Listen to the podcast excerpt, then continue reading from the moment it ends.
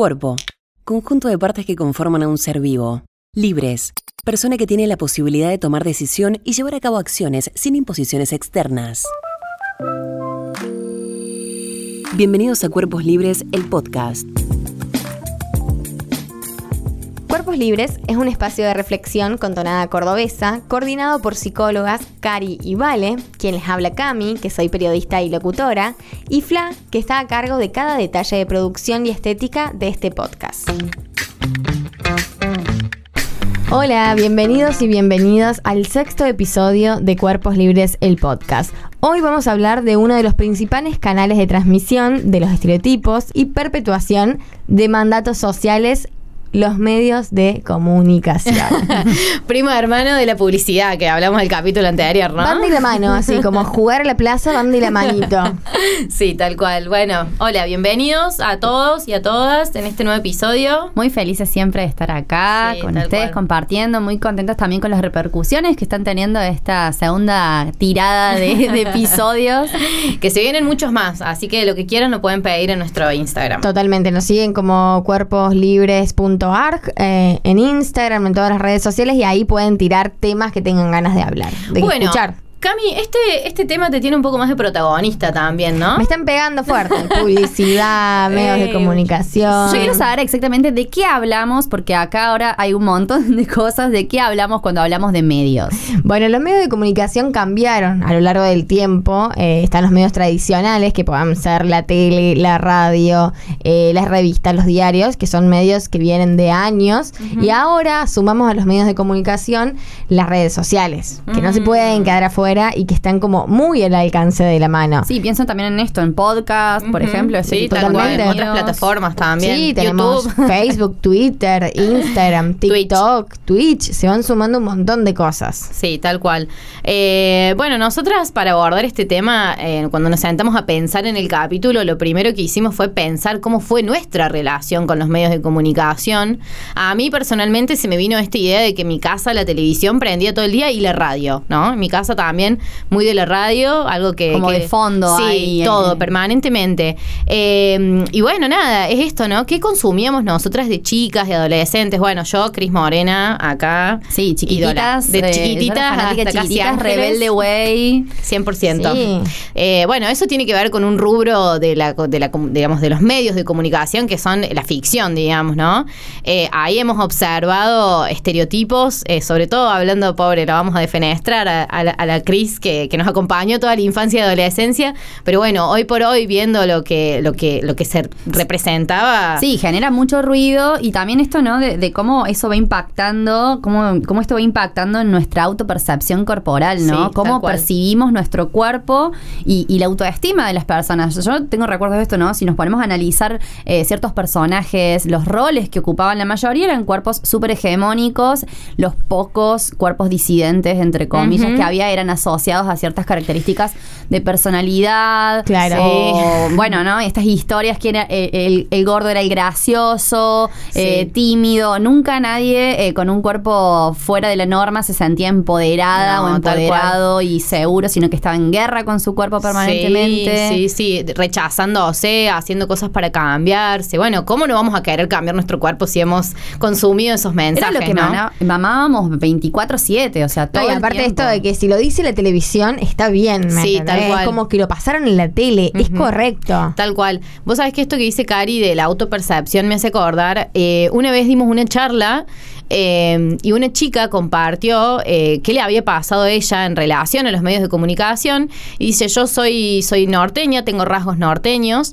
Y viendo estas series, puntualmente nombró alguna de Cris, de Cris Morena que no recuerdo cuál, empecé a darme cuenta que algo mal estaba en mi cuerpo, digamos, o sea, como que me di cuenta que mi nariz era más ancha de la que yo veía en la tele, el color de mi piel era otro, mi cara era como la forma de mi cara era diferente y de repente desbloqueó como una inseguridad que no tenía hasta sí, el el no momento. verte representada, básicamente. porque Básicamente. si siempre se muestran las mismas imágenes, es lo que decimos siempre, pensamos que eso es lo correcto o eso es lo que está bien. Y como decía Cami, también el poder que tienen los medios de si, lo- si salen los medios es porque es bueno, si salen los medios es palabra santa. ¿no? Claro, es real, sí, es sí. verdad, ¿me entendés? Sí, y por sí. ahí nos crecimos con, con esa idea y con esa imagen. Y en relación a esto de la belleza, de la imagen, de los estereotipos, hay un informe eh, que hizo DAB hace un tiempo eh, donde se observó que, el, que 7 de cada 10 mujeres, o sea, algo así como el 70%, y 6 de cada 10 niñas, ahí vamos a, a las más pequeñas, ¿no? Eh, creen que los medios de comunicación y las publicidades establecen un estándar de belleza poco realista que la mayoría de las mujeres no puede encajar y, y muchas veces es protagonista o es responsable en parte de las inseguridades y, la- y de la guerra o enemistad que empezamos con nuestros cuerpos. Sí, tal cual. De la mano con esto, otra investigación eh, también que hizo DAB eh, dice que mirar revistas apenas 60 minutos, que a mí se me vino la peluquería a la cabeza, ¿no? Claro, esas ese revistas. tiempo de espera, mal, ¿no? Sí. Eh, reduce la autoestima más del 80% de las chicas y adolescentes. Es una banda. O es sea, muchísimo. Como un montón. Bueno, y es esto es en base- poco tiempo aparte. Sí. Y es en base a revistas. Pienso que hoy quizás uno va eh, en el colectivo Sí. o va, eh, está en la pelu, pero no está Sí. viendo revistas, pero estás viendo redes, eh, Sí. estás viendo Instagram, Claro. donde también es lo mismo, ¿no? Ves publicidades súper, eh, o, o imágenes o cosas que se te muestran que son súper hegemónicas y, y y- y- y te llevan a eso, a Sí, compararte. tal cual. Bueno, como vimos en el capítulo anterior de publicidad, que si no lo escucharon, son súper bienvenidos a escucharlo en nuestro canal de Spotify, eh, los medios de comunicación buscan insegurizarnos todo el tiempo. Nos bombardean con imágenes que promueven ideales de belleza, como veníamos hablando, que por ahí son inalcanzables, o sea, son imposibles de alcanzar y eh, lo- logran eh, convencernos de lo que estamos haciendo está mal. Sí, y a Logran- consumir cosas, ¿no? Que no Totalmente. necesitamos también. a consumir todo el tiempo. Como sabemos, la mayoría de las imágenes que publican siempre están manipuladas y rara vez representan la realidad. Bueno, un poco lo que hablábamos en el capítulo anterior, ¿no? Lo importante que es eh, alertar de esto a los más chicos, a los niños, las niñas y los adolescentes que desarrollen un ojo crítico y que bueno, no se, no se coman esto que hablamos recién, ¿no? Como no, no, no se, no, no- no se coman todo lo que viene de lleno. Sí, ese, ese ojo crítico pienso yo que nos falta a nosotras también, Sí. ¿no? Bueno, nosotras, como decíamos al principio, somos, eh, era de los 90 Sí. y, y- y bueno, y faltó ese ojo crítico que quizás hoy también, bueno, obviamente por un proceso de construcción, cuando, cuando pasamos por, por archivo, esos episodios que veíamos de Casi Ángeles o de lo que fuese, empiezan a hacer ruido. Antes no pasaba eso porque Ujú. los supernaturalizábamos y faltaba este ojo que Sí. iba como, bueno, esto Tal sí, cual. esto no. A mí me conecta un poco con esto de, de, bueno, de también problemas sociales que se fueron perpetuando a partir de eso y se me viene a la cabeza eh, Marcelo Tinelli, su programa de, de- su show, eh, lo- cómo mostraba los cuerpos, la cosificación de La la, cosificación, mujer, totalmente. eh, el lugar también que se le da al cuerpo gordo, esto, esto bueno, nada, de que es, es gracioso o de que se le hace bullying, se le ha hecho bullying en la televisión directamente. Yo me acuerdo en Cebollitas, una Ay, canción. sí, eh, no, no, no, me, no me la acuerdo corazón. exactamente ahora, pero o sea, eran súper. eh, era bullying, Bullying. explícito. Explícito. Está bien, no se le ponía ese nombre. eh, el bullying existió desde siempre. Eh, muchas veces uno también ha tomado ese rol, no sé, revisando a no- nuestras vidas, pasándolas por archivos y, y uno dice un horror, o sea. Sí, sí, sí, Pero no totalmente. estábamos educados o, o atravesados Pero bueno, por ahí, por sí, eso. sí. lo bueno es verlo y hacer el cambio. Sí, sí, Hablando sí. de medios de comunicación, hablamos, nos metimos a hablar un poco con los que hacen los medios de comunicación. En este caso le preguntamos a Marcos Paladino, que es productor de Radio Mitre, qué cree acerca de la interacción entre los medios de comunicación y la gente a la hora de generar el contenido que, se reproduce. Creo que la opinión pública sí condicionó eh, a lo largo de los años a, los medios de comunicación, el contenido que sale al aire, pero también hay como una retroalimentación entre lo que la opinión pública eh, dice y, lo que los medios dicen, ¿no? Una cosa alimenta a la otra. Entonces me parece que ahí está el jueguito. Y me parece que también a lo largo de los años ha cambiado esto. Me parece que el cuerpo no hegemónico eh, ahora es mucho más visto, mucho más considerado gracias a los movimientos feministas, a los movimientos de visibilización de casos. Las redes sociales también tuvieron una, una gran importancia en esto. A mí me voló la cabeza esto de la mm. retroalimentación y el círculo vicioso, porque vuelve a reafirmar un poco esto que decimos de si no hay personas que consuman determinados contenidos, esos contenidos van a dejar de estar en algún momento porque no la van a pegar, porque no van a tener efecto, ¿no? Entonces está bueno ver esto para romper, digamos, en parte como, como audiencia, como espectadoras, como espectadores, necesitamos romper con este círculo vicioso. Tal cual. Eh, para que se generen nuevos contenidos. Que de hecho es lo que está es lo que dice Marcos en el audio, con los movimientos feministas, también con el activismo gordo, con un montón de movimientos que andan, que, que están hoy por hoy y que, bueno, estamos viviendo un cambio social, un cambio de paradigma y eso sí que se puede ver en las formas de comunicar y está buenísimo también. Y justamente eh, esto nos contaba y esto hablábamos con Maxi Taibi, que es el director, el presidente de la cooperativa de trabajo del Resaltador, que el Resaltador es un medio de comunicación autogestionado que surge como una opción alternativa y diferente ante la demanda del público de otro tipo de información y contenido que les hizo repensar un poco el periodismo. Hablemos con Maxi y esto nos decía. Digo, había una falta, había una necesidad de nuevos medios en la ciudad de Córdoba, en la provincia de Córdoba, que se dirigen directamente a una audiencia la, cual eh, hoy nos expresan, nos informamos solo por ustedes, porque no ven tele, porque si consumen algunos medios digitales lo hacen por costumbre, y bueno, eh, se, le está dando otra opción, entonces siempre hubo una receptividad positiva los contenidos y los formatos. Y los contenidos sobre todo porque dijimos, bueno, hay otras agendas, hay eh, otros públicos, ¿por qué siempre repetir el mismo contenido? Digo, si nosotros hoy vemos un, tele, un noticiero, vemos que se repiten las mismas noticias día y noche durante todas las semanas igual.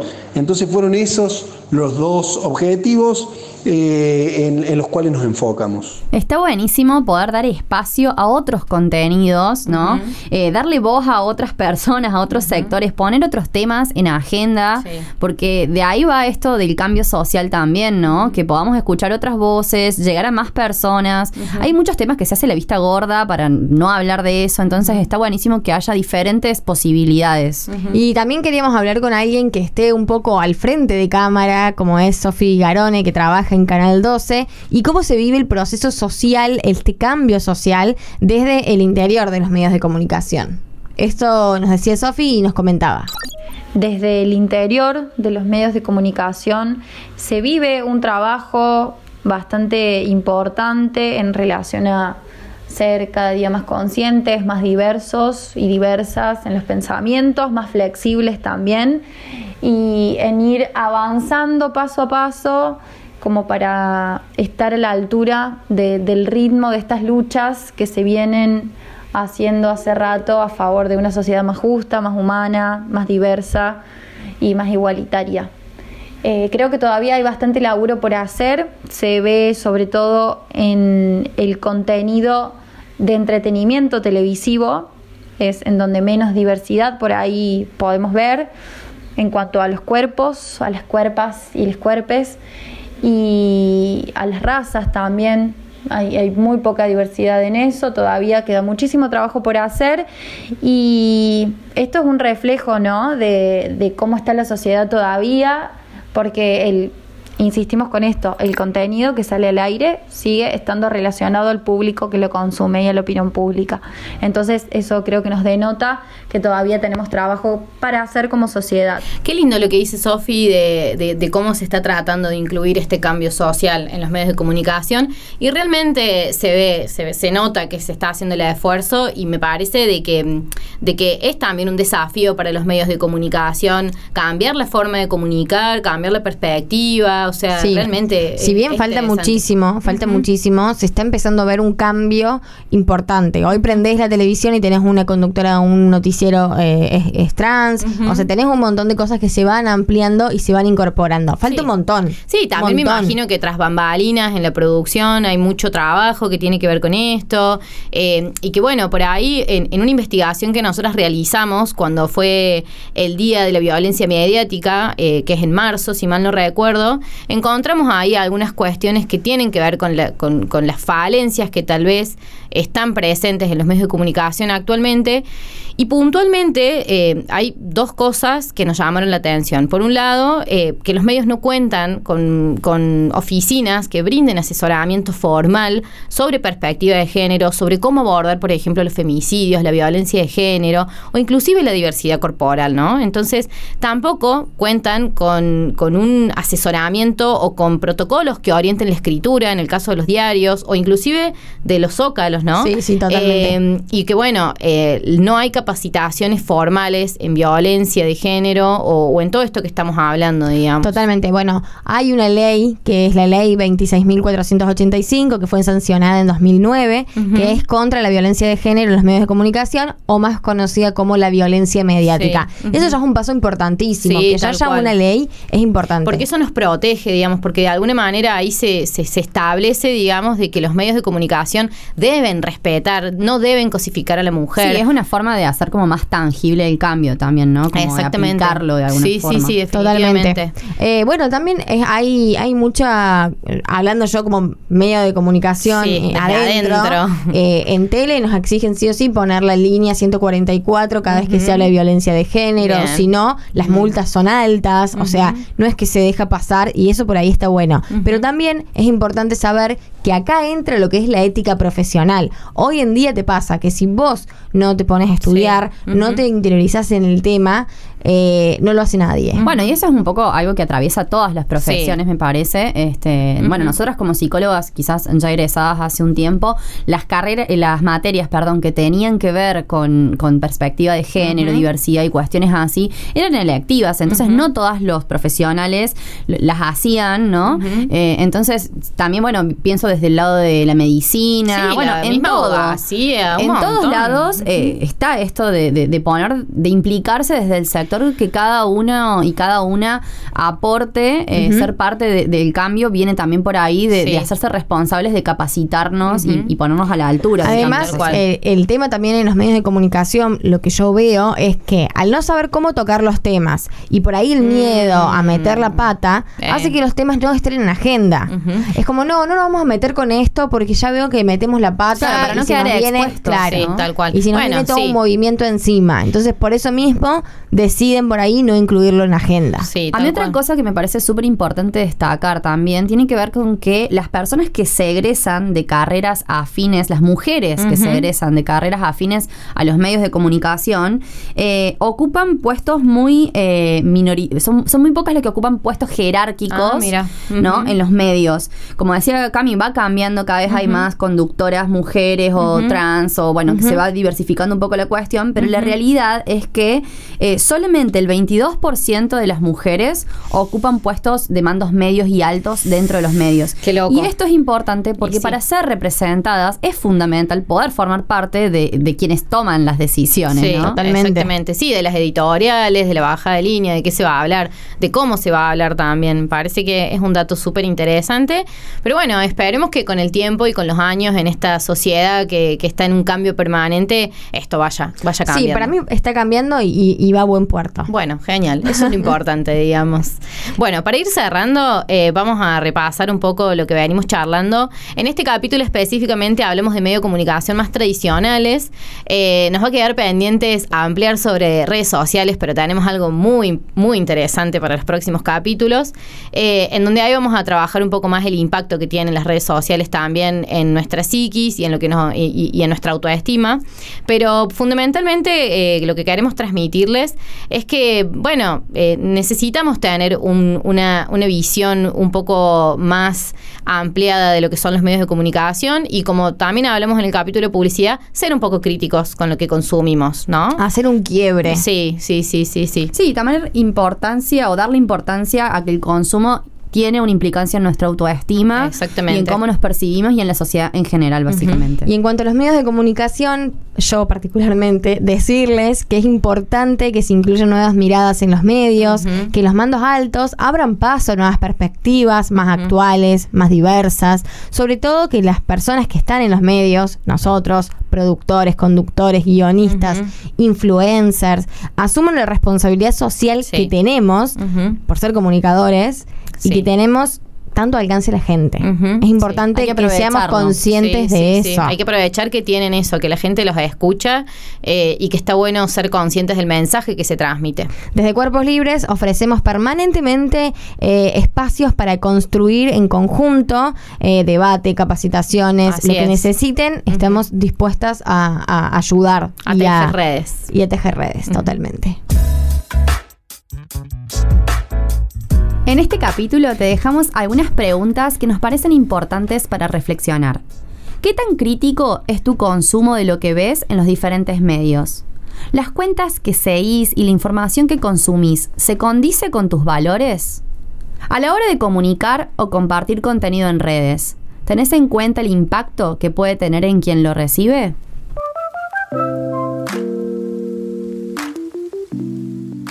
No hay un solo tipo de belleza. Liberarse de los estereotipos es un camino, a veces bastante sinuoso. Por eso te invitamos a recorrerlo junto a nosotras en los próximos episodios. Si tenés preguntas, dudas o comentarios, podés escribirnos a nuestras redes sociales, en Instagram arroba cuerposlibres.arg o en www.cuerposlibres.com.ar. Seguimos trabajando por una sociedad despojada de estereotipos donde todos y todas seamos cuerpos libres. Qué bueno que llegaste hasta acá. Te contamos que Parque se sostiene y crece con el aporte económico de su comunidad de oyentes. Si te gusta lo que hacemos, podés suscribirte a Club Parque con una contribución mensual a través de Mercado Pago. Sumate a bancar a los podcasts de Córdoba.